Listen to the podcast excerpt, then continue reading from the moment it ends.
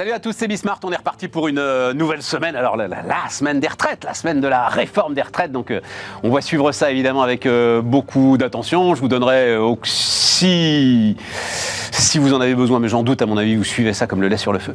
Les toutes dernières infos qui sont à peu près partout dans la presse. hein, 64 ans, euh, accélération de ce qu'on appelle la réforme Touraine, c'est-à-dire l'allongement de la durée de cotisation, enfin les trimestres supplémentaires nécessaires. Euh, L'idée que, a priori, ils vont pouvoir voter avec euh, LR et, euh, et voilà. Bon, mais on va pas parler que de ça. Il y a, pas mal d'autres sujets, notamment autour de la tech, autour de moi. la séquence boulanger, quand même, n'a pas fini de me, surprendre et de m'intéresser. Donc, on reparlera aussi de la séquence boulanger, qui est pas terminée justement, en fait. Voilà. Le début de la séquence boulanger. Enfin, la séquence boulanger n'est que le début d'une nouvelle séquence de. Il faudra bien qu'on parle de quoi qu'il en coûte à nouveau à un moment ou à un autre. Allez, c'est parti, c'est Bismart.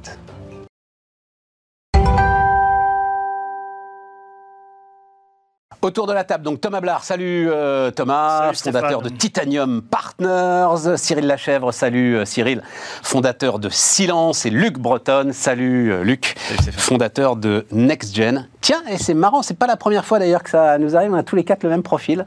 Le profil, bah, le profil des nouveaux cadres, tu vois, on a bossé tous en entreprise pendant euh, 10, 20, 30, 40 ans. Et puis à un moment, euh, on se dit tiens, on va tenter le coup tout seul. Tiens, j'avais pas fait gaffe, mais euh, c'est marrant. voilà. Euh, donc, euh, les retraites rapidement. Alors, je, vous- je vous demanderai euh, comment est-ce que vous voulez prendre le truc. Enfin, ce qui vous intéresse particulièrement dans ce dans ce dossier. Moi, je veux juste rappeler deux éléments d'information, alors qu'on diffuse souvent. hein, euh, si vous nous regardez ou nous, alors si vous nous écoutez, c'est dommage parce que c'est des graphes. Si vous nous regardez souvent, c'est d'abord donc ce truc qui m'y revient, mais en permanence. Euh, non, les seniors ne sont pas massivement au chômage quand ils prennent leur retraite. Voilà, c'est le- le- l'espèce de fake news absolue et alors vraiment qui est rentré dans la tête même de gars qui connaissent bien le dossier. Voilà, donc c'est ce graphe qui est à peu près illisible, mais faites-moi confiance. Euh, c'est la DARES et c'est, allez, 10-12% euh, de ceux qui liquident leur retraite sont au chômage. Beaucoup d'entre eux, il faut bien dire beaucoup d'entre elles, sont en inactivité, pure et simple, mais en inactivité depuis euh, un bon moment. Et puis il y en a encore pas mal qui, euh, qui sont en emploi. Et euh, ce qu'on constate depuis la réforme Wörth, c'est que euh, le monde du travail s'adapte en fait. hein. Alors effectivement, euh, il y a des gens au milieu qui, euh, pour qui c'est un peu compliqué, mais s'adapte assez tranquillement à l'allongement de la- de l'âge légal. euh, plus que de la durée de, de cotisation, ça c'est le premier point. Et puis le deuxième point, donc euh, cette idée, hein, euh, j'ai souvent parlé de gérontocratie, pas question de toucher aux revenus des retraités. Alors là, c'est deux graphes qui sont un tout petit peu plus compliqués. Vous voyez celui-là, celui-là, c'est bah, le niveau de vie des retraités en France et avec l'Italie, tiens, comme par hasard, euh, le niveau de vie le plus important de, de l'Union européenne et, de la zone euro, premier point. Et le deuxième point, alors il est un peu plus complexe, ça c'est vous voyez la progression euh, du revenu des retraités, euh, et donc le, le- chiffre 100, c'est l'égalité par rapport au revenu des actifs. C'est vrai que là, les choses sont en train de se rééquilibrer. Il y a eu donc un moment, vous voyez là, où le graphe monte à 106, c'est-à-dire des, des retraités qui, étaient, euh, qui avaient un niveau de vie bien supérieur à celui des actifs. Là, il reste quand même supérieur un tout petit peu à celui des actifs, Euh, ce qui me fait dire que je ne comprends toujours pas pourquoi euh, cette idée de demander un effort aux retraités n'est pas sur la table, mais vous le on l'a déjà beaucoup expliqué, ce sont les retraités qui votent. Voilà, moi j'ai dit les choses qui m'intéressaient sur ce dossier. Thomas Ah, on attaque par moi. Euh, moi, j'ai une idée à soumettre euh, à l'Assemblée euh, pour euh, résoudre ce problème euh, de- du travailler plus sur les retraites. Il suffirait de passer de 35 à 40 heures hebdomadaires. On revient aux 40 heures et on règle tous les problèmes. Il y a un problème d'emploi en France, les entreprises trouvent plus de main-d'œuvre. Ça résoudrait une partie de ce- ce- cet enjeu. Il y a un problème de pouvoir d'achat, les gens se plaignent de ne pas avoir, de pas boucler leur fin de mois correctement. Tu gagnerais plus. Et puis, ça financerait bah, tout ce dont on a besoin euh, pour euh, les retraites et puis pour tout le reste. C'est une... Travailler plus pour gagner plus. Non, c'est-à-dire que oui, mais alors justement, euh, euh, enfin, euh, je parle sous ton contrôle, euh, Luc, mais moi, parce que alors, j'en- ai beaucoup, beaucoup, beaucoup parlé de ce sujet depuis dix ans. Je pense Cyril, toi aussi. Euh, euh, les entreprises sont pas demandeuses de cette histoire, en fait. Elles ne trouvent pas de serveur Ouais, mais rouvrir le pacte. en fait, oui, mais justement, elles s'arrangent avec des heures supplémentaires Oui. qui sont déjà assez massivement désocialisées, défiscalisées, de Macron. Tu as tous les outils aujourd'hui. Oui, mais ça te fait baisser marginal. Non, plus un sujet. parce que ça te fait baisser le coût du travail de manière marginale. C'est-à-dire revenir à 40 heures. euh, en fait, renchérirait le coût du travail parce que ces 5 heures supplémentaires seraient chargées, taxées, imposées. Oui. En fait, Donc euh, elles ne sont pas demandeuses du truc. alors pour Voilà. le dire autrement, c'est une façon euh, de comprendre qu'on doit tous travailler plus collectivement parce que bah, on vit plus longtemps, donc on a besoin de financer davantage. Et donc où est-ce qu'on va trouver l'argent? Soit dans l'allongement du temps de travail sur ta vie ou euh, par semaine, c'est tout. C'est une autre façon de prendre le problème. Bon. Après, j'ai conf- enfin, j'ai conscience que c'est iconoclaste. hein. Non, c'est pas iconoclaste, c'est, euh, je crois, euh, que tu serais déçu par le rendement de la mesure. Il faudrait la calculer, mais je crois que tu serais déçu par le rendement de la mesure. Parce que, alors je sais pas si tu as le chiffre en tête, Luc, de toute façon, le temps de travail en France est supérieur à 35 Oui. heures, euh, nettement supérieur à 35 heures. Non, On tous doit être quelque chose comme les- 37-50 ou quelque chose comme ça, quoi, tu vois. En fait, c'est devenu un faux problème. Ouais. Euh, à part d'être iconique et d'aller euh, exciter en fait euh, euh, les, les syndicats ou, euh, euh, ou, ou les lobbies, euh, en fait, les entrepreneurs se sont se sont organisés. L'État a mis les dispositifs, donc c'est- plus vraiment un, un- un sujet totémique euh, à, à- à aller chercher. Euh, par Puis tu contre, rouvrirais des négociations salariales en ce moment dans l'ensemble des boîtes Ouais, de France et de Navarre. Non, tu, tu payes Personne n'est pareil. crois. T'augmentes, t'augmentes tout le monde de 4 heures ou de 5 heures. Alors même que d'autres entreprises. euh, Un contrat de travail. euh, alors, Thomas, je sais que tu regrettes parfois euh, certaines lourdeurs de notre appareil administratif, mais quand quelqu'un signe un contrat de travail, tu peux pas arriver dans son bureau et dire Ah, au fait, on t'a pas dit la semaine prochaine c'est 40 heures, hein, salut. Ouais. Non. Mais la loi, non, c'est- Non. quand on est passé aux 35 heures, Non. comme on l'a fait, dans l'autre sens, ça marchait. Ah ben oui, ça a marché. Et si tu refusais, ça, ça a été euh, une aubaine pour ceux qui l'ont compris. euh, si c'était en l'an 2000, il se trouve que j'avais dans ma famille quelqu'un qui l'a parfaitement compris. Si tu refusais ce nouveau contrat de travail, tu étais licencié aux conditions d'un licenciement économique.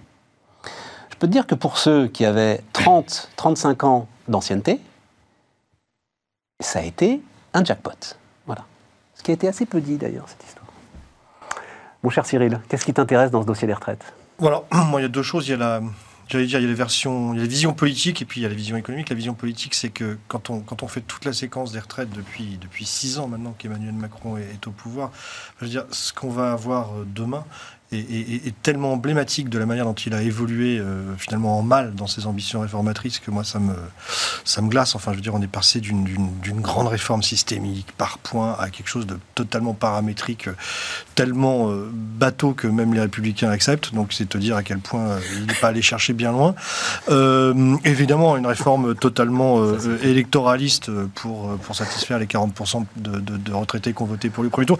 Donc, voilà, bon, euh, je suis à la fois content qu'enfin on fasse quelque chose, parce que depuis le temps qu'il nous le vend, il avait même un, un haut commissaire à la retraite pendant des années, on se demande ce qu'il a fait, enfin, monsieur Delevoye, etc. etc. Enfin, bref. Il tout noyé. ça pour ça. Il s'est noyé de le voir. C'est ouais, c'est c'est absurde. Alors après, en termes de communication, c'est quand même un désastre hein, parce que euh, plus personne ne comprend pourquoi il faut la réformer. euh, c'est- c'est- c'est- c'est- cette, cette retraite. Or, on le sait très bien. Enfin, je veux dire, c'est- ce que dit Thomas, c'est évident. euh, C'est de toute façon, il faut travailler plus. c'est- c'est- C'est c'est clair.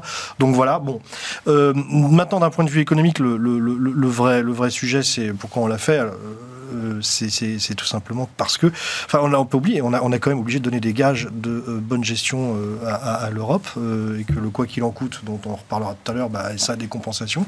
Donc on, on l'aborde pas sur ce point-là, mais c'est quand même une réforme assez efficace pour les, dépenses publiques, enfin pour les finances publiques, une réforme des retraites, y compris l'aspect le plus paramétrique de 64 ans.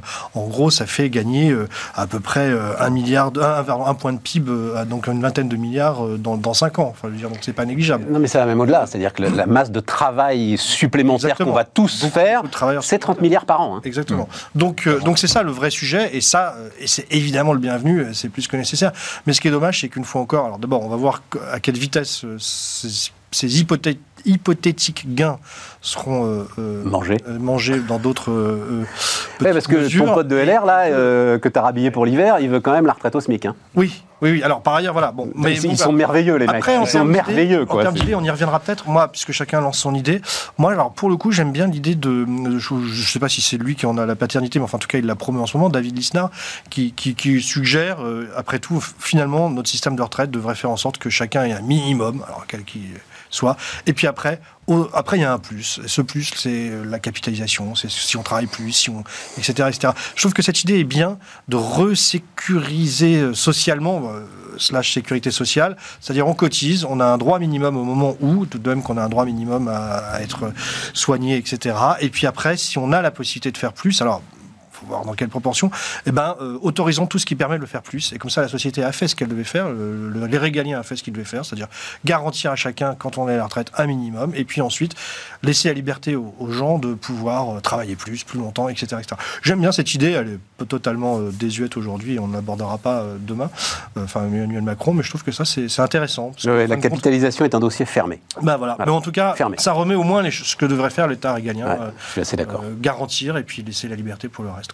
Luc moi, je dis, je dis souvent et depuis longtemps que le, péché originel des politiques en France, pas seulement de ce gouvernement, mais des précédents, c'est de ne pas s'attaquer à la dépense publique. Donc, euh, le dossier des retraites, il passerait comme une lettre à la poste, euh, me semble-t-il, si on avait fait de la pédagogie et, un peu expliqué aux Français que, que, la dette, c'est sympathique, mais à un moment donné, ça se paye.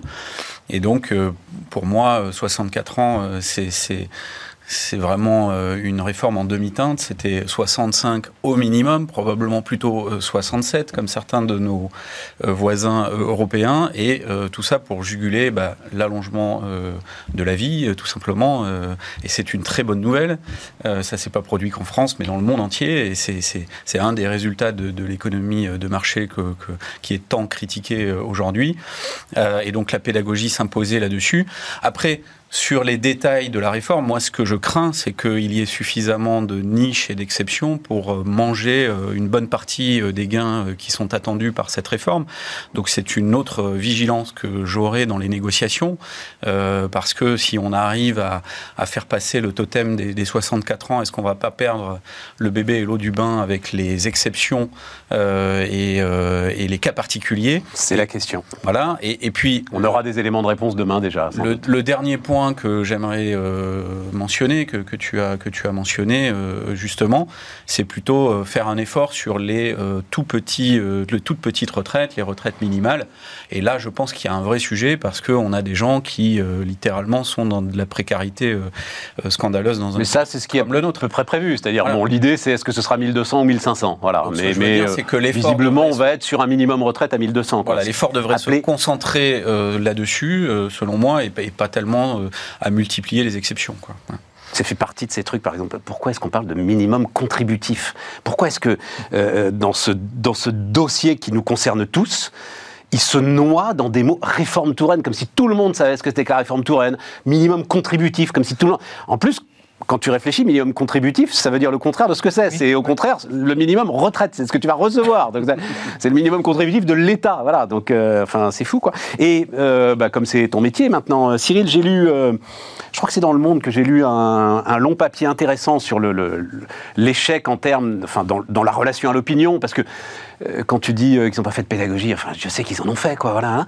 Et le, ce que disait le, je sais plus qui d'ailleurs, hein, dans le papier du Monde, je trouvais intéressant, dire en fait, ils ont transformé. Wörth parlait de euh, euh, sauver euh, la création du Conseil national de résistance. Eux, ils ont transformé ce qui aurait dû être une réforme pour le pays en une épreuve politique pour ou contre Macron. Hmm. Est-ce qu'il va y arriver Est-ce qu'il va pas y arriver? Et là, effectivement, tu, enfin, si tu fais ça, tu rates tout, quoi. Hmm. je suis assez d'accord. Il y a un autre point sur lequel j'aimerais intervenir depuis que on est en âge de comprendre la politique, on nous parle de ces réformes douloureuses en permanence. Et sur tous les sujets. Il y a la retraite, mais il y, en a plein d'autres. Et tu es en permanence, tu l'impression que tu dois fournir des efforts, des efforts, et puis dès que tu en as fini un, tu dois repasser à l'autre. En fait, c'est assez euh, traumatisant pour le, euh, l'individu. Enfin, imagine un sportif qui n'aurait pas de temps de repos, de récupération. et en fait, le corps social est tout le temps soumis à des efforts supplémentaires, plutôt que d'avoir des choses qui seraient euh, lissées ou qui seraient automatiques. Et, en fait, on s'auto-crée des problèmes. Ça n'a pas de sens, finalement, tous les 5 ans ou tous les 10 ans, hmm. de retraiter, de remettre ce bras de fer sur la table. Ça n'a pas de sens de, de, se poser la question de comment on va financer les écoles, les hôpitaux à chaque fois. Donc, on, pourquoi on n'essaie pas d'avoir une réflexion un peu plus systémique, un peu plus structurelle, et se dire, bon ben voilà, mettons-nous d'accord, je sais pas, sur un, sur un rail ou sur quelque chose. Parce que chaque nouveau... Une indexation, euh, Oui, chaque nouvel arrivant va se reposer ses problèmes. Non, non, et c'est vrai que c'est très juste, le, le- mais ça, je- Macron en parle souvent et il n'y arrive pas. Et, euh, je ne sais pas quel est le dernier qui y est arrivé, mais t'as pas de, t'as pas de cap. Et t'as pas de récompense. Tu vois pas, même, même juste voir la lumière, même juste voir un bout de lumière. Quand est-ce qu'on te dit ça s'arrête? En fait, moi je rêve aussi, mais bon, c'est mon côté libéral, d'un gouvernement qui arrive, qui se fasse élire, je touche à rien pendant 5 ans. Vous faites ce que vous voulez, le bien et le moins bien. C'est-à-dire que si à la hausse de, de l'électricité, bah, vous ne viendrez pas sonner à ma porte, Ah et bah en même oui. temps, je ne viens pas vous embêter sur la retraite et tout ça. Formidable, euh, formidable liaison euh, que tu m'offres, euh, Thomas, avec l'histoire de l'électricité. on a fait le tour sur les retraites, c'est bon, voilà. Puis donc, on verra demain, puis nous, on en discutera très largement mercredi. Euh, voilà, on aura un peu le- le- les détails euh, de ce qu'aura annoncé euh, Elisabeth Borne. Donc, la séquence boulanger. Donc assez rapidement, je vous fais le, truc.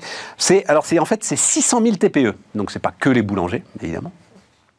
C'est 600 000 TPE qui sont au prix de marché, donc qui ont quitté les tarifs régulés d'EDF pour basculer sur le prix de marché. Il y a ça plusieurs années.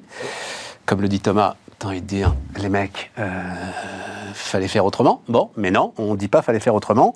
Et donc, euh, l'idée, après une réunion, euh, où d'après ce que je crois comprendre d'ailleurs, on a forcé la main à Bruno Le Maire. hein. Bruno Le Maire était un peu dans l'idée, bon, bah oui, on va, on va voir ce qu'on peut faire à droite à gauche pour les boulangers, parce que c'est identitaire, ils sont 30 000, on comprend, etc. Pourquoi pas Et à la limite, c'est vrai, pourquoi pas Et Macron lui a forcé la main.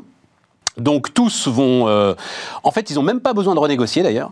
S'ils ont signé donc dans la période qui était la période euh, la plus élevée, leur contrat va être par leur fournisseur d'énergie abaissé à 200 maximum 280 euros le mégawattheure, ce qui est quand même déjà euh, euh, 4-5 fois supérieur à ce qu'ils avaient avant. Mais voilà, 280 euros le mégawattheure et la différence avec Rétroactivement, en plus. oui, oui, rétroactivement. Et la différence, visiblement, ça reste encore flou, mais de ce que je lis à droite à gauche, euh, bah, c'est le contribuable qui va la payer. Voilà, hein, euh, parce qu'on ne peut pas non plus, les fournisseurs, ils ont signé des contrats, ils ont été achetés, s'ils sont raisonnables, l'électricité correspondant au contrat, donc ils se sont couverts. Euh, si tout à coup ils doivent diviser par deux l'ensemble de leurs revenus, ils, vont, ils vont plonger, en tout cas les, les plus petits d'entre eux. Donc voilà, et après donc que ces 600 000 TPE ont obtenu cette euh, ristourne automatique, voilà Tipac, notre ami Asselin, et la CGPME dit mais comment ça, euh, ristourne automatique pour les TPE Et nous, euh, comment ça se passe? Et voilà Tipac, que le ministre du Logement dit Hum, quand même dans les ensembles collectifs, là, euh, il y a des gars... que- On a tout dit, on n'a même pas besoin de commenter. Non, mais C'est ça, sûr, c'est que si maintenant, à 50 ans, euh, t'as pas touché ton chèque ou a été sauvé par l'État, euh, nous, euh, T'as raté ta vie. ta vie, Ouais. ça c'est sûr. Excellent, Non, mais c'est quand même hallucinant. je- hallucinant. Parce que Je suis halluciné. tu vas chercher euh, le prix de marché quand ça t'arrange, quand euh, ça permet d'avoir plus, des prix plus bas. Puis dès que ça va plus, les prix remontent et c'est face je gagne, pile tu perds.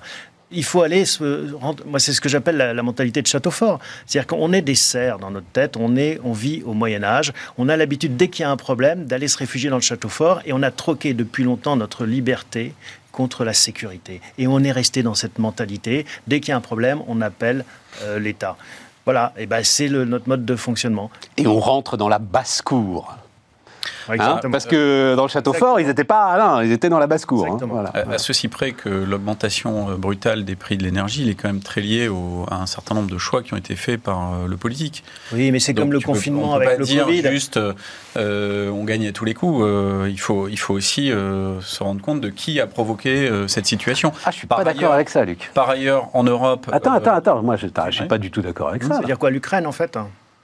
Euh, non, enfin moi. euh, T'as une tempête parle- parfaite on- on en entre le gaz et euh, l'arrêt de la moitié des réacteurs à cause de corrosion. Mais Bah oui, non, la mais corrosion, c'est les ingénieurs d'EDF, hein, c'est pas l'État. C'est pas l'arrêt des, des centrales, hein, on a, on a déjà parlé sur ce plateau, c'est la politique nucléaire qui a été complètement freinée. Non, les, pas les- les- les gens sont partis des filières.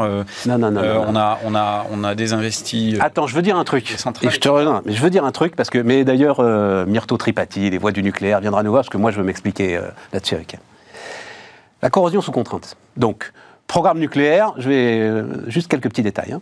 Programme nucléaire démarre euh, en partenariat, c'est pour ça d'ailleurs que ça s'appelle Framatome, avec Westinghouse. C'est donc euh, du design en fait de centrales américaines qui sont le premier euh, programme nucléaire, 900 mégawatts, etc. Machin. Framatome, ça veut dire France-Amérique Atome. Exactement. Peu de gens le savent. en fait. Et c'est De Gaulle qui donne son nom à ça. Et celle-là tourne à la perfection. Au tournant fin des années 70, donc dans la relance du programme nucléaire, la deuxième phase, euh, les ingénieurs d'EDF redesignent ce modèle Framatome pour effectivement faire des centrales euh, un peu plus puissantes. Et c'est là qu'il va y avoir ce fameux sujet du euh, circuit de refroidissement. Ça, c'est fin des années 70 début des années 80, et c'est les ingénieurs d'EDF qui ont fait ça. Euh, voilà, donc on peut pas... tout ce que tu veux sur les écolos, machin, etc., et tout, ce que tu veux sur la filière laissée à l'abandon, mais en l'occurrence, ça, c'est la responsabilité d'EDF. Et quand tu vois les auditions qui ont eu lieu euh, devant euh, l'Assemblée nationale, hein, Sénat, etc., sur... j'ai vu des patrons d'EDF, tous, avec une capacité à euh, s'exonérer et exonérer EDF de toute responsabilité dans cette histoire, qui font qu'à un moment, euh, je veux rétablir un peu les faits. Voilà, pardon.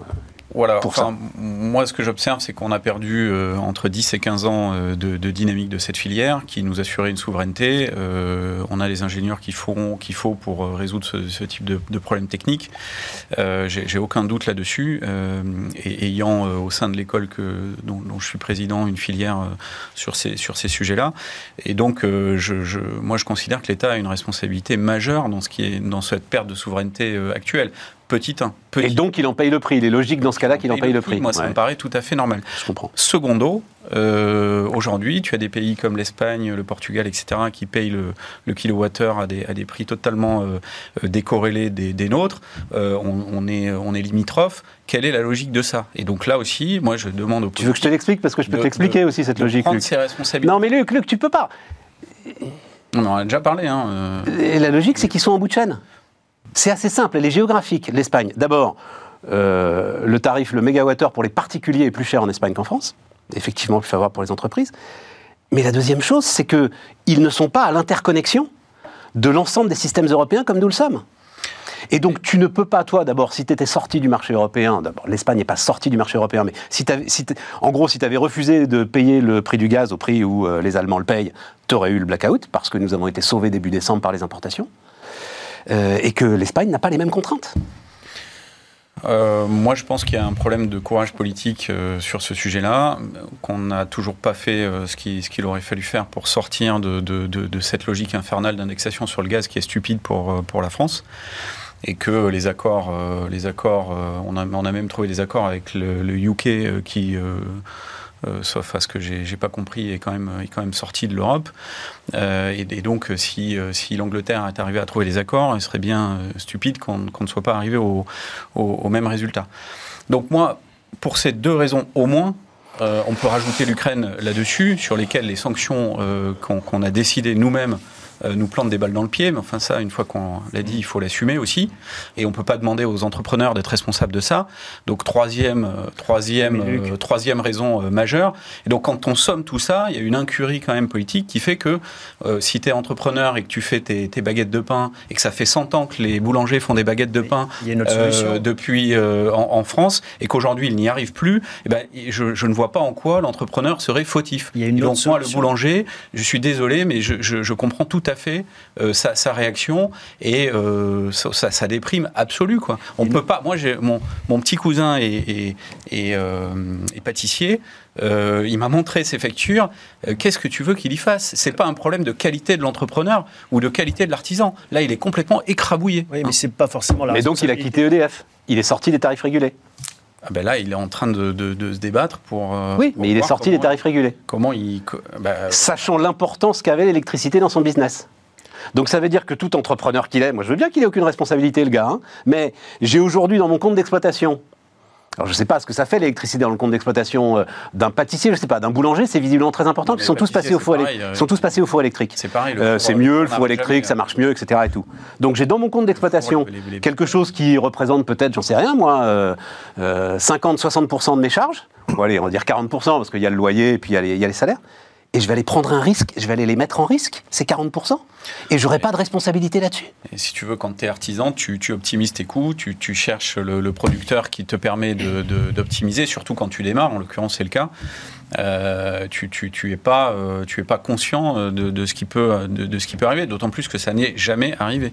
Pourquoi Attends, Cyril n'a pas encore donné son, son Non, point de vue sur cette. pour- euh, Enfin, je pense que, la- je sais pas si on peut parler de faute ou de responsabilité, mais elle est, collective, en tout cas, euh, au, au niveau où on vit avec euh, une inculture économique qui fait qu'on ne se rend pas compte du prix qu'on paye en temps normal et, et en temps euh, extraordinaire. Euh, on, dirait aux gens, euh, aujourd'hui tu payes ton électricité en temps normal, on- tu payes ton électricité tant, mais parce qu'elle est aidée, euh, tu es, on est soutenu, l'État te protège, etc. Mais si demain il y a un problème, là je, raisonne d'une manière idéalistique, hein, mais de demain s'il y a un problème, ton prix pourrait monter à temps, voire aller à temps, tel niveau, etc. Les gens auraient conscience que, que la normalité, malheureusement, pour eux, n'est pas la normalité, c'est-à-dire de payer un prix qui, qui n'est pas celui du marché. Ou...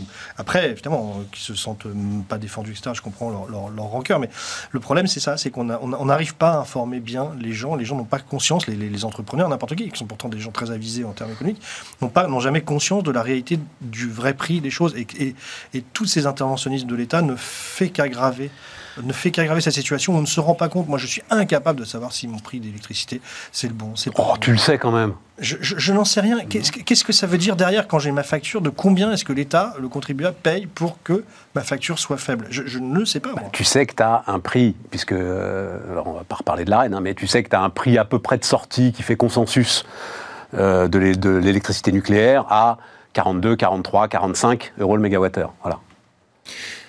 Tu le sais. Euh, Moi, sur ma facture, je vois. Enfin, Ah bah tu regardes, il faut, bah, toi t'es pas en Oui. mégawattheure, t'es en kilowattheure, donc Ouais. il faut que tu le regardes. non, mais bon, et donc, c'est vrai que si les gens Mais avaient c'est pas très compliqué, c'est une division, hein. Normale euh, n'est pas normale en, en théorie parce qu'ils sont très défendus, très protégés. Peut-être qu'effectivement, inconsciemment, ça les forcerait à prendre des protections, à s'assurer auprès de leur fournisseur d'énergie Puisque vous êtes que c'est capé. Mais c'est- une réflexion globale. Hein, Non, mais c'est intéressant. Ce que vous êtes en train de dire, en fait, c'est qu'il ne devrait pas y avoir de concurrence sur ce marché, Ah, et si. que tout le monde devrait être chez EDF, et que le, le- le- le Ah marché devait être à 100%. Non, tu prends ton risque. Non, non, c'est Bah oui, ça, mais tu non. prends ton risque euh, en, connaissance de cause, si tu Voilà. étais bien informé. Et je pense qu'ils ont été très mal informés. C'est pour Euh, ça que ils je. n'ont pas été informés du tout. Voilà.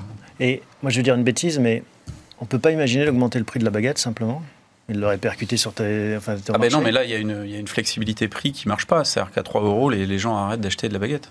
Non, Il faudrait 3 qu'elle monte à 3 euros. Oui, il faudrait qu'elle monte à 3 euros.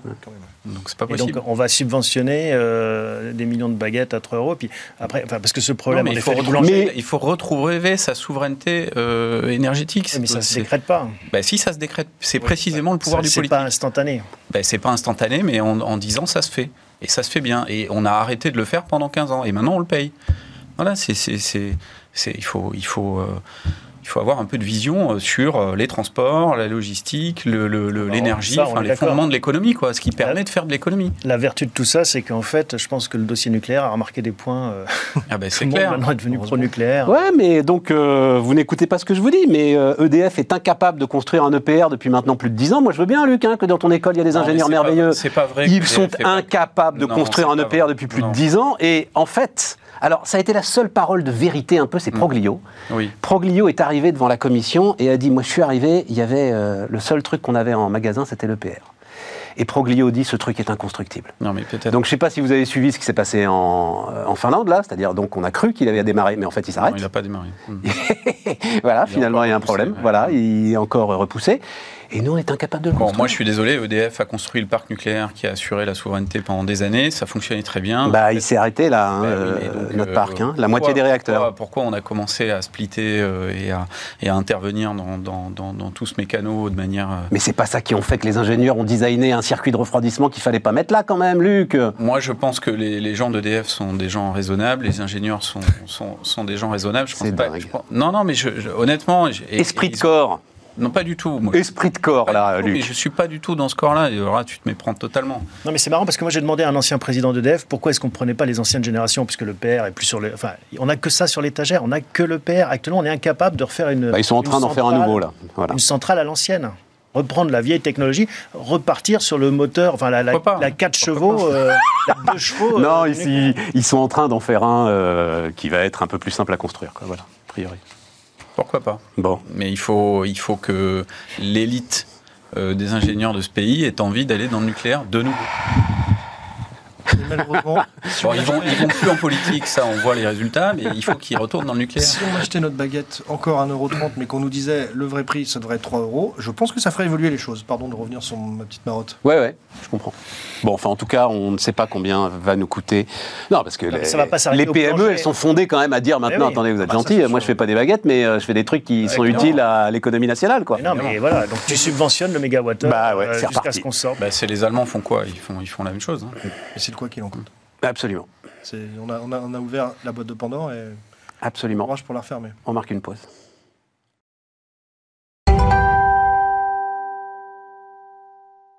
On repart. Euh, alors on repart avec euh, avec la tech. Effectivement, euh, licenciement dans la tech, ça continue. Euh, tiens, mais peut-être parce que le, avant le licenciement dans la tech, avant de parler des licenciements, enfin si, parce que c'est une forme de licenciement finalement plus spectaculaire. euh, tu voulais euh, revenir sur Jack Ma, donc c'est effectivement l'une des infos du week-end. Qui moi me surprend pas parce que c'est la fin de l'histoire. Donc il y a deux ans, on fait très rapidement. hein, il y a deux ans, euh, euh, c'est là d'ailleurs que euh, tout à coup avait surgi une nouvelle dimension du pouvoir communiste chinois. C'était grande offensive contre la tech et notamment on empêchait Jack Ma de mettre en bourse sa filiale financière qui s'appelle Ant Group et qui a notamment la fameuse super app Alipay. Et là, c'est vrai que c'est la fin de l'histoire. C'est-à-dire que Jack Ma, alors j'ai pas bien compris comment, Thomas, comme toi, tu es banquier d'affaires, voit donc dans Ant Group ses parts, ses droits de vote En fait, passer de 50 à 6% oui, bah, en fait, Il lui en reste. Tu sais que On va laisser c'est la Chine, elle doit avoir plein de solutions dans ses tiroirs. Euh, j'ai pas trouvé les détails, mais ma compréhension, c'est pas qu'il cède ses actions, c'est qu'en effet, il, a, il accepte qu'il ait moins de droits de vote. Tu sais que parfois, tu as des droits de vote doubles euh, en France. hein. Ouais, c'est ça. Et ben là, il Donc il garde 50% du capital, mais il a plus de droits de divise ouais. par 10, ses, ses droits de vote. C'est comme ça que j'ai compris la même. Ouais. Après, est-ce qu'il sera racheté, euh, dilué ou autre? Euh, C'est un autre sujet. Non, pourquoi ça m'intéresse? Parce que c'est vrai que c'est un symbole. Euh, un symbole, c'est une espèce de Steve Jobs ou Jeff Bezos euh, chinois. Et euh, c'est intéressant à, double titre. Est-ce qu'avec des signaux comme ça, la Chine va attirer euh, les investisseurs ou leur faire peur? Donc, est-ce que toujours, euh, voilà, liberté versus euh, autorité hein? Et surtout, est-ce que si tu te prives d'entrepreneurs euh, comme Jack Ma, est-ce que tu vas toujours produire de l'innovation C'est toujours la grande tentation. En Europe, on dit Ah, il faudrait faire un Google, ah, il faudrait faire du cloud et autres. Est-ce que l'État chinois va réussir à produire des innovations sans entrepreneurs et sans la motivation qui va avec, c'est-à-dire diriger ta boîte? Mhm, bonne question. Moi, je suis pas du tout inquiet par, par ça. Je pense qu'il y y y a- il y a une population euh, largement éduquée en, en Chine qui est une richesse euh, inestimable euh, de, de nos jours. C'est sûr qu'ils ont le réservoir de population. En, en France, on voit à quel point on dévisse dans les classements PISA d'année en année, et en particulier sur les maths, c'est, un vrai naufrage. Euh, en Chine, les, les, les matheux, les physiciens, il y en a, il y en a des, des pelles. Ils sont de, de grande qualité. Euh, il y a une école centrale à Nice, à Nice, euh, lapsus révélateur. En Chine, il y en a aussi une qu'on est en train d'installer à Nice. Sophie en- Antipolis, alors j'imagine. alors non, on fait ça au, au cœur de au cœur de Nice, enfin vraiment proche du centre-ville, c'est c'est formidable. Et c'est euh, Centrale Marseille qui s'installe là-bas, ça fait Centrale Médi- Méditerranée, on double l'école. Voilà. Je, je, je ferme cette parenthèse. Ben non, mais c'est intéressant. Et, là, et, là, et, en, et en Chine, donc, euh, on, on voit la qualité, euh, si tu veux, des, des, des cerveaux qui, qui, qui arrivent. Mais où est-ce qu'ils ont Ah, fait Eux, ils ont réussi à construire le PR d'ailleurs, soit dit en passant. Et Ils ont- ils ont une autorité ils- ils qui est peut-être moins, là-dessus. et donc euh, non, je me fais pas du tout, euh, j'ai pas du tout d'inquiétude sur la, la- le vivier euh, de cerveau qui est là-bas, euh, hautement qualifié, ni non plus sur la capacité à amener des capitaux. Euh, après, ce que fait le, le gouvernement chinois, on, on le voit venir depuis euh, euh, des années maintenant, c'est Ouais. reprendre la main euh, sur tout ce qui pourrait faire de l'ombre Mhm. au pouvoir.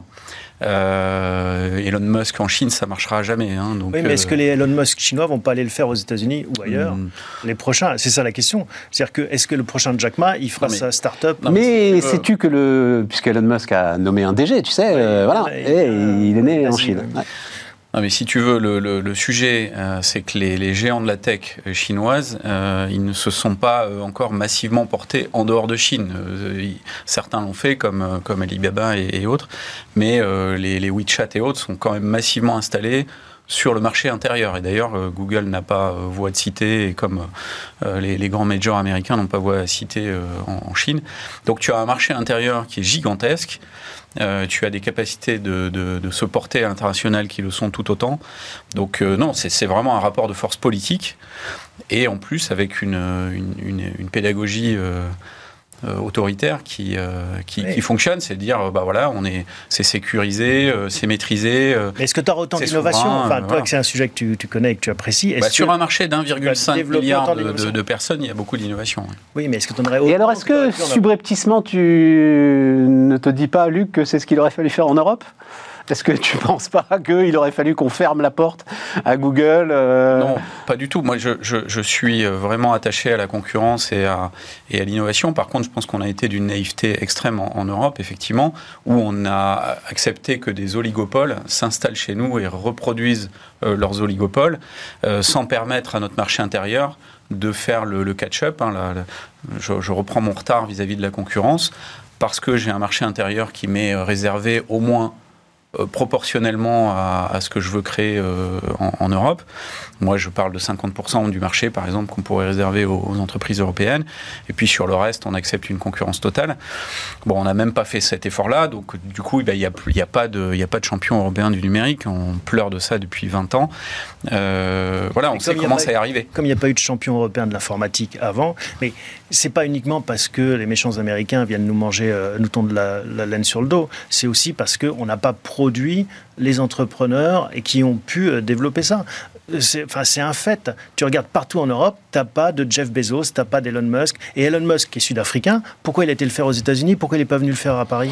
Non, mais parce qu'il a un marché intérieur qui permet ensuite le scale. c'est toujours pareil. Les, coûts marginaux, ça, ça, mais ça on pourra pas, on, va demander à Denis Père pourquoi il va à côté business. on ne pourra pas le répliquer. on ne pourra pas le répliquer. Alors, il ne faut pas faire l'Europe. Euh, si on fait un marché, euh, un marché commun du gaz et de l'énergie, et que si on fait un marché commun de l'aéronautique, on peut faire des marchés communs. On voit bien que les, Allemands pas joué euh, le coup sur la défense, la, production d'un char, d'un hélicoptère euh, euh, européen, etc.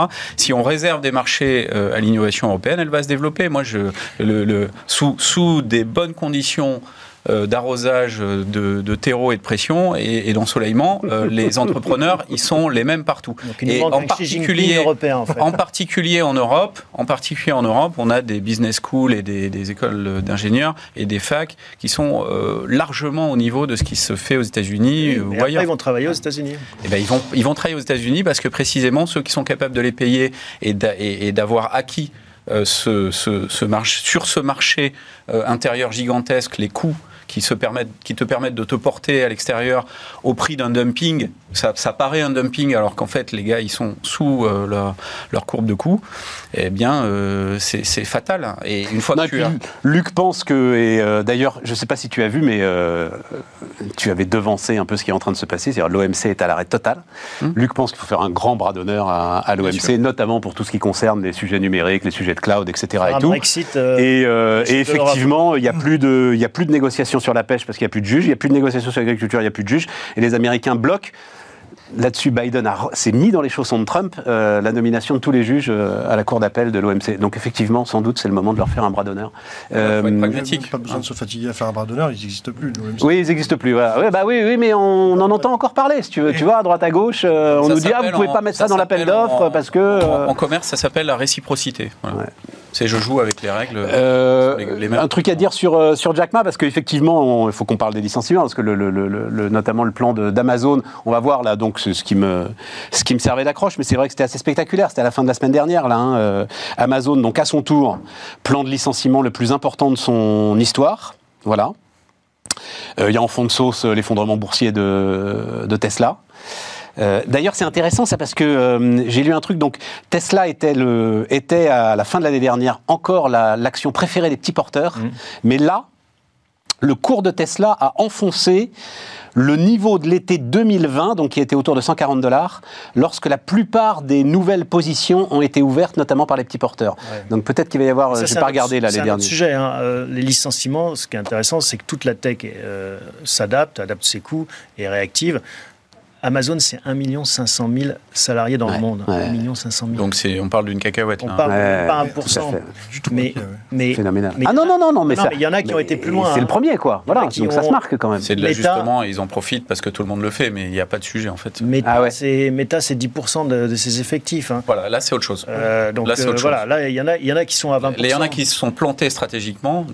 C'est le cas de Meta sur le métavers, hein, qui qui marche pas en fait. hein, Ça me fait penser le métavers à l'IoT quand j'étais euh, à l'innovation chez Orange. Ah tiens, les objets connectés, l'IoT. On, hein. on voyait des, des courbes en, en bras d'honneur ou en exponentielle, comme vous préférez. Je préfère le bras d'honneur en l'occurrence, et ça qui ne marche terminé comme ça. ouais. qui ne marche jamais. Pour l'IoT, Alors, a- non, mais il faut que je décode, mais c'est- c'est ce réseau qui s'appelait Sigfox, dont on a beaucoup parlé ensemble avec Fox, Luc. Laura, alors ça c'est Et les qui s'était dit, euh, bah Laura, c'était vous, ça, Laura, c'était c'était oui, oui, Bouygues enfin, et, réseau et open Orange. source l'occurrence. Mais euh, voilà, il y a eu des petits concurrents effectivement à un moment sur l'IoT. ouais. Bon, et ça, Ça ça, ça a décalé de, de 5 à 10 ans, euh, et encore, on n'y est pas. Euh, donc, s'il se passe pas, il se passe à peu près la même chose sur Metaver, ou alors carrément, on s'est, euh, ils sont, ils sont plantés euh, stratégiquement. euh, intégralement, ce qui est aussi une possibilité. On verra, on verra ce que l'avenir euh, nous raconte. Et c'est vrai que passer, euh, passer euh, des, des heures avec un casque sur la tête, c'est est- quand même, c'est quand même difficile. Ce qui est intéressant dans ces euh, signaux, parce que c'est un signal, un signal assez fort, quand euh, les géants de la tech qui semblaient invulnérables, ils ont doublé leurs effectifs pendant le Covid, tous, euh, ça montait jusqu'au ciel, leur valorisation, et là ils redescendent un peu sur Terre, avec toutes les conséquences en cascade pour nos startups, y compris européennes, sur les valos, sur euh, l'attractivité pour les investisseurs et autres. Le, le- le bilan de, de- depuis le Covid est quand même largement positif en termes d'emploi dans la tech américaine. Bien sûr. dire, Bien sûr. et, et- et- et mine de rien, les États-Unis sont quand même dans une forte récession. Enfin, ils commencent à en sortir un peu. euh, euh, Enfin, oui. Non, ils vont y rentrer. Ils vont peut-être y rentrer. Ils vont peut-être Enfin. Il y a quand même des, des gros doutes sur, euh, sur euh, l'économie en 2023, donc il est normal qu'on s'ajuste.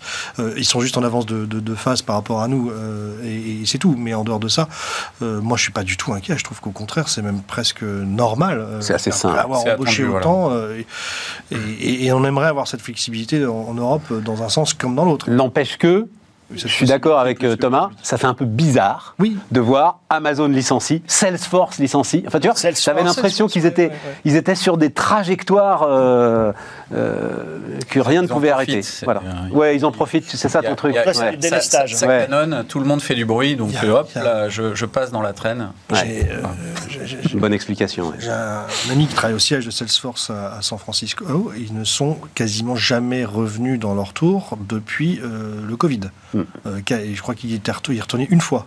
Donc, plus facile pour donc en fait, on- on- enfin, je veux dire, voilà, c'est ça. Il y a, il y a aussi euh, là-bas, je pense probablement euh, un peu un ajustement euh, post-travail, euh, nouveau, nouvelle forme de, tra- de travail. euh, Mais ça, ça va leur coûter voulais. cher à un moment quand même, les gars. là. Parce que tu peux pas. Enfin, euh, c'est le métier de Luc, hein, mais Sur tu- l'innovation, c'est impossible. à un moment, il- Pas- le, le réveil va sonner là-dessus. Par, euh, par, euh, par visioconférence, ça ne Ouais, marche ça, pas. Ouais. Et en même temps, ils ont augmenté leur prix. Moi, je regardais mes, mes factures euh, Microsoft, Google et autres, plus 20%. Ouais. Plus 20%. Ah, j'ai pas fait gaffe. Ah bah, tu regarderas. Euh, et comme ça, ça passe comme une lettre à la poste, parce que de toute façon, tu ne peux pas débrancher ton Microsoft, sinon Non. tu n'as plus. Bah, euh, le price ordi. power, il est, il est plus facile à l'issue du Covid qu'avant. Et, et en plus, comme Microsoft a des positions dominantes qu'ils ont, euh, sur lesquelles ils ont fait levier de manière incroyable, bien joué, quoi. Bravo. c'est quand même. euh, Mais des positions dominantes aussi, parce que ça marche bien. Eh ben, absolument. Oui, a- non, a- mais quand même. hein, Il n'y a sûr. pas que. ouais, ouais, c'est ça. Non, mais moi, je, moi vous me Ils m'ont pas mis un flingue sur la tempe pour travailler avec Moi, vous ne me verrez jamais critiquer les GAFAM en disant que leurs produits sont pas de qualité. Ouais, hein. c'est ça. Alors là, je- grand respect. Et pourquoi tu voulais parler des avions taxis de Stellantis, là, euh, Ah, Thomas? Donc, euh, ouais. con- Alors, attends, je, je donne les, les- les infos. Contrat qui prévoit l'aide de Stellantis pour produire le Midnight, donc un avion 100% électrique, d'une masse totale de 450 kg. L'appareil pourra transporter 4 personnes en plus du pilote. Euh, voilà, donc euh, véritable taxi volant euh, avec une recharge de seulement 10 minutes entre chaque décollage et optimisé pour des trajets de 30 km. En fait, moi, c'est un- c'est une lubie, mais c'est un sujet qui me passionne. L'hélicoptère pour tous, le taxi volant, la voiture volante qu'on voyait dans les films de science-fiction. Et quand tu vois d'un coup Carlos Tavares, le patron de Stellantis, peut-être 10 millions de voitures vendues, qui s'affiche à côté de cet entrepreneur en disant bah, Nous, on va les aider à faire que ça devienne réalité, parce que tu as plein de projets hein, dans les cartons, tu as plein de prototypes. Mais là, tu dis Des Stellantis vont mettre le nez là-dedans et vont donner un, coup de main, c'est que ça devient sérieux. Et on va avoir des voitures volantes, enfin, en tout cas des petits taxis ou des drones, vous les appelez comme vous voulez. Et je trouve ça génial. L'idée de se dire, tu arrives à Roissy et tu ne tapes pas euh, une heure et demie de bouchon, mais tu as un système qui t'amène directement, euh, peut-être à ici, euh, sur l'héliport ou autre, pour un prix raisonnable, accessible à tous. C'est pour ça que j'appelle ça l'hélicoptère pour tous. Moi, ça me fait rêver, mais bon, peut-être que c'est juste Non, non, une petite lubie. T'as raison, euh, Tavares, c'est pas le gars qui. euh, Non, c'est pas un, il a la euh, tête sur les épaules. hein. Voilà, Ou, euh, il lâche pas le pognon comme euh, ça a Non, pu être fait chez PSA à un moment. euh, Et, et donc je me suis dit, quand j'ai vu cette image de Tavares tout sourire et nous expliquer qu'il allait construire euh, ces espèces de gros coléoptères derrière lui, je me suis dit, ah, c'est dingue. Et, et je Enfin, moi, j'ai pas malin. compris qu'il y avait une capacité de scale gigantesque hein, sur, euh, Non, sur, ça. hein. J'ai écouté Pourquoi le, le Pourquoi patron de cette boîte bah, qui a dit qu'à 10 ans, euh, ça, ça concernait quelques, quelques dizaines d'unités. euh, ou quelques, enfin, ça reste marginal. Donc, je, pour, comme la pour moi, à ce stade, en tout cas, euh, je serais plutôt plus tempéré. et je- je- je- J'aurais plutôt tendance à, ce- à- à dire que c'est une belle com. Mais je vois pas, je vois pas en quoi ça va révolutionner euh, le, le marché des, des- des déplacements. Parce qu'ils savent construire en série, Stellantis, Non, si jamais pas ils veulent s'y mettre, tu vois. Stéphane, ça marche. Ça, moi, j'ai aucun doute que ça marche. Et ça marche même sans pilote. Donc, c'est pas mon sujet. Bon, mon sujet, c'est qu'est-ce que ça change dans la réalité de, de- euh, des humains sur la Terre? Euh, je, je pense que pas grand-chose. Le télétravail euh, dont on pour les parlait 10 tout à années à venir. ça va permettre. Oui, parce que tu mets jamais que 4 mecs dans un truc, quoi, dans une, euh, dans Oui, une voiture. puis, euh, Donc combien ta sortie de Combien Roissy. de couloirs tu vas arriver à, Ouais. à- à- à décrire pour aller d'un point à un autre Euh, la, la sécurité, euh, enfin, Non, mais ça, les ordinateurs, ils savent faire. C'est la, fameuse 3D qui était chère à Elon Musk en disant on a des problèmes en 2D. C'est pour ça qu'il veut la creuser, il a voulu creuser des tunnels pour passer à la 3D. ouais. Là, Ça, les taxis volants. Quand tu regardes le Boring cinquième- Company. le cinquième élément, tu Mhm. as des voitures qui volent dans tous les sens. C'est ça, tu peux empiler des trafics, tu peux empiler 15 périphériques Mhm. les uns sur les autres. Donc tes couloirs, ils sont assez faciles à faire. Donc peut-être que, Bah, en ils sont effet, je- euh, sauf s'ils passent pas au-dessus de ta maison, mais euh, c'est pas évident.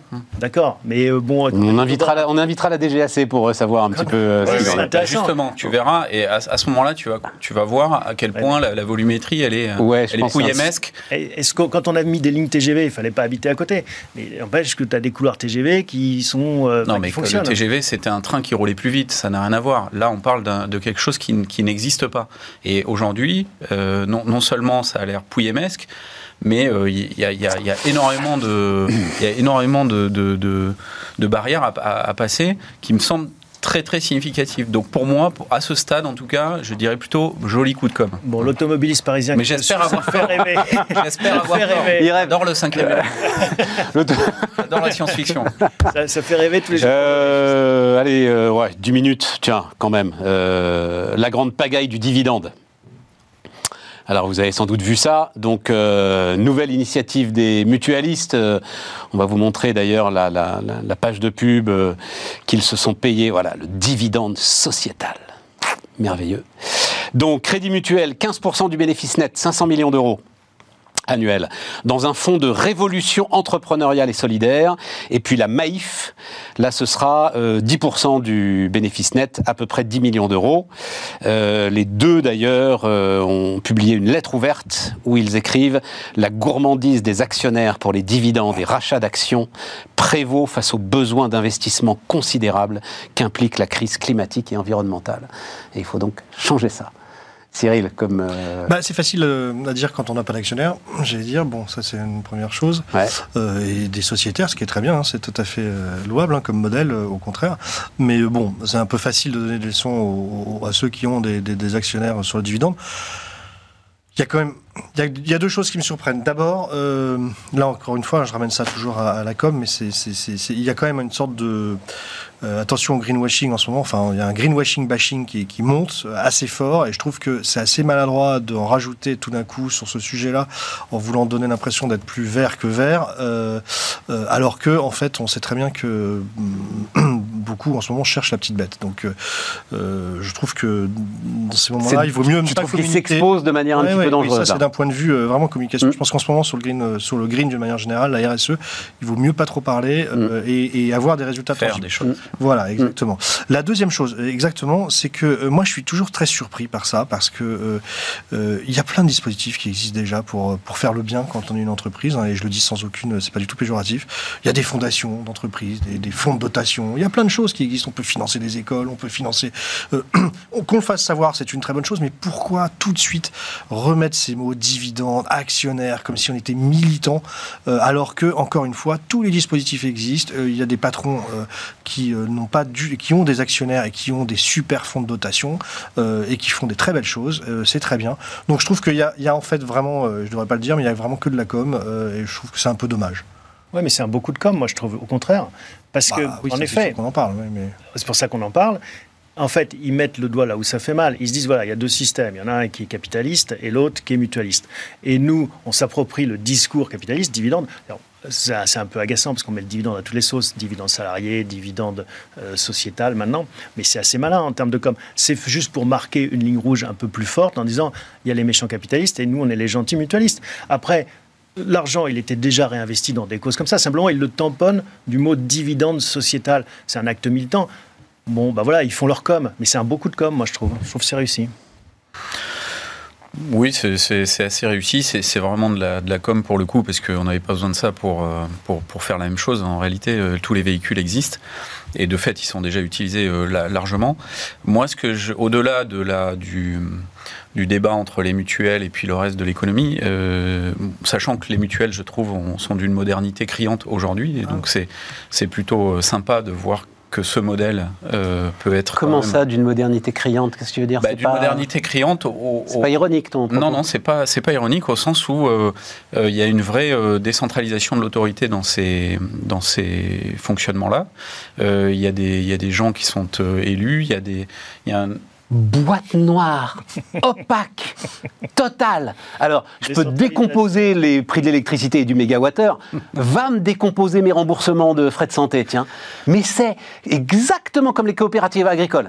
C'est des gars qui euh, sont parés de toutes les vertus, qui donnent des leçons, mais jamais tu peux soulever le capot. Jamais. Bon, c'est un autre sujet euh, très complexe, on pourra en parler pendant des heures et Quand comparer les modèles d'ailleurs euh, en Europe, notamment aux Pays-Bas, avec ce qui se passe en, France. C'est un sujet que j'ai regardé. sur quoi? Sur les mutuelles aux Pays-Bas? Oui, absolument. Je ne connais pas du tout ça. Et alors?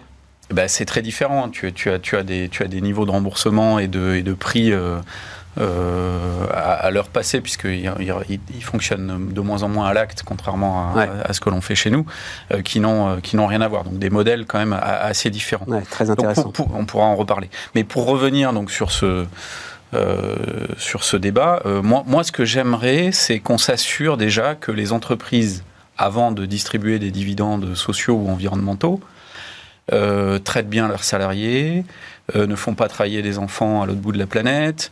Euh, oh, pour la maïf, je pense que quand même ça devrait. Je parle pas. je suis pas inquiet pour la maïf.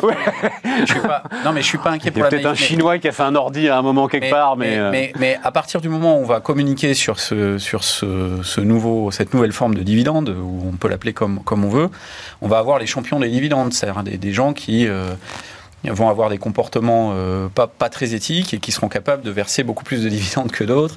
Et donc moi, je, je, pense que ce qui est important au-delà des dividendes, c'est de s'assurer qu'on est cohérent et que euh, effectivement euh, on fait ce que l'on dit. C'est ce que tu disais, Cyril. Hein, et pour revenir exactement au propos de Cyril au, début, et que tout ça soit auditable, transparent et, et, et, très cohérent de, de bout en bout. Voilà. J'ai lu une petite réponse d'AXA quand même, parce que les mecs, ils, ont aimé ça moyen. Donc AXA qui rappelle qu'ils qu paye 11 milliards d'euros d'impôts dans le monde, dont 4 milliards en France, 4 milliards d'euros d'impôts. Est-ce qu'il ne faut que des maïfs euh, S'interroge donc un proche d'AXA, ça devait être euh, dans les échos. Peuvent-ils assurer des satellites envoyés dans l'espace, des cargos, la centaine d'usines dans le monde d'un constructeur automobile français ou porter la dette de l'État? Il n'y a pas un seul assureur de taille mondiale qui n'est pas coté. Ça permet de lever des fonds pour se développer. Oui, c'est ce que je disais. C'est quelque part, c'est. Enfin, moi, j'aime pas ce discours anti-actionnaire. Moi non plus. Base. Donc euh, après, euh, que les modèles mutualistes soient très bons et intéressants dans notre société actuelle, c'est évidemment le cas euh, pour plein, plein de raisons. Mais ils sont forcément limités dans leur taille. Je, ne comprends pas pourquoi on attaque comme ça. Enfin, je, trouve que c'est peut-être un bon coup de com, mais mm.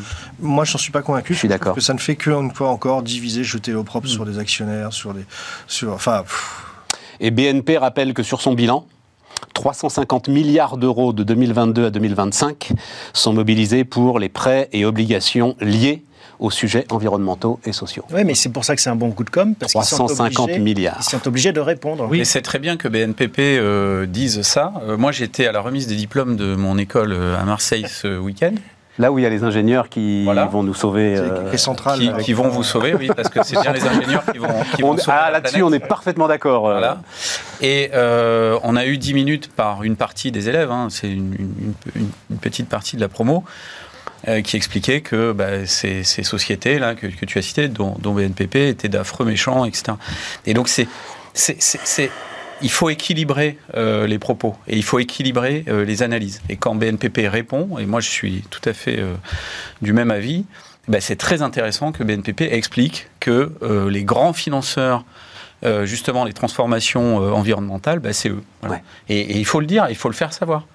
Mais tu as eu, ah, c'est intéressant ça. C'est-à-dire, tu as eu un peu ce qui s'était passé là. À euh, Paritech, à l'IX, à HEC, Ouais. à partout. hein. Maintenant, c'est la mode. euh, ça, ça, Et c'est quelle partout. proportion de tes étudiants, ça, euh, Luc? C'est une minorité. C'est une minorité. Ouais, Après, reste une après- minorité. après, euh, quand, quand- après, euh, je pense que ça part d'un bon, euh, d'un- bon sentiment et d'un bon point de départ, qui est que il y a un vrai sujet dont personne n'a la solution aujourd'hui, qui est qu'on fonce à grande vitesse dans, dans- dans un mur et qu'il va quand même falloir trouver les manières d'opérationnaliser. Après, moi, ce que j'ai dit dans mon pitch en tant que parrain de promo. Euh, c'est que euh, jusqu'à présent, on n'avait pas trouvé d'autres véhicules pour financer le social que l'entreprise. Et que créer la richesse avant de la partager, c'est- ça passait aujourd'hui par l'entreprise, que moi, j'avais pas trouvé mieux depuis que j'étais sur, Donc, sur on a la du planète. souci à se faire pour le nucléaire. Parce que Bah, pas même, vraiment. euh, dans ces écoles, tu dis, ça va pas attirer les meilleurs. Non, mais ça, je crois que tout le monde a compris que le nucléaire, c'était quand même, c'était quand même une très bonne chose. Oui, mais par définition, d'ailleurs, euh, propos récent de Patrick Pouyanné, euh, qui disait, en fait, les engagements du nucléaire sont tels que euh, seul l'État peut, euh, peut les prendre. Voilà. C'est ce que pense même le patron de Total, tu vois, qui, euh, probablement. parce qu'on sait que Total à une époque. Mais il faut des étudiants que Avec- ça attire. Ah ben voilà, non, non, mais il faut des gars pour aller les faire. Oui, tout à fait, tout à fait. Euh, parfait, on a fait le tour. On parlera pas. Il voulait reparler des scooters à Paris. il, trouve scandaleux qu'on puisse pas garer son scooter plus de 6 heures, c'est ça hein, euh, Mais il y a plein de sujets. Dans une rue de Paris. Selon, selon ton Descend dans un parking. Oui, d'accord. Mais Je crois que c'est le but de la manœuvre, Oui, si tu veux. Tu vois, c'est d'arrêter qu'il y ait des scooters plein les C'est trottoirs. pas ça mon, mon point, c'est la discrimination. la discrimination, selon que tu es chef d'entreprise ou boulanger, ou que tu as certaines activités, que tu es banquier euh, ou charcutier, eh ben, tu n'as pas les mêmes droits à Paris pour ton scooter. C'est ça le point qui est intéressant, je trouve. Mais si tu as les mêmes droits, mais t'occupes la voirie. Donc euh, Pas du tout. le sujet, c'est si, t'es tu l'occupes plus de charcutier- 6 heures. Si tu es charcutier, tu as le droit à une carte spéciale qui fait que tu vas payer euh, 75 centimes d'euros euh, par mois, alors que sinon, tu payes 25 euros pour 6 heures. Donc, si tu n'es pas employé municipal, euh, bah, Eh rentre parce que la mairie considère qu'il faut des charcutiers euh, dans Paris. Elle a peut-être pas tout à fait tort. Il faut peut-être Et donc c'est un. il faut peut-être aussi des banquiers, il faut peut-être Oui, aussi euh, d'autres un- professions, des experts comptables, que sais-je. Des étudiants. euh, Les experts comptables, de toute façon, ils rentrent, ils rentrent dans le parking, hop, point, et ils vont bosser. Un fan du parking, toi. Non, mais c'est vrai que Allez, tu commençais à avoir un problème avec les scooters sur les trottoirs. Enfin, moi, je veux bien qu'on le mette dans les tous les sens, Il y a des places de scooters. Ouais, faut pas les tu- raqueter et te forcer à aller sous terre. C'est plus simple, c'est plus joli. non Prendre une trottinette, moi je, moi, je Donc me toi, dis tu voudrais qu'il n'y ait rien dans les rues, quoi. C'est pour ça que je rêve d'avion de taxi. oui, voilà, c'est Voilà, ça. voilà. C'est ça, la boucle Voilà, est bouclée. Merci euh, les amis. On continue évidemment à débattre demain et on espère vous retrouver.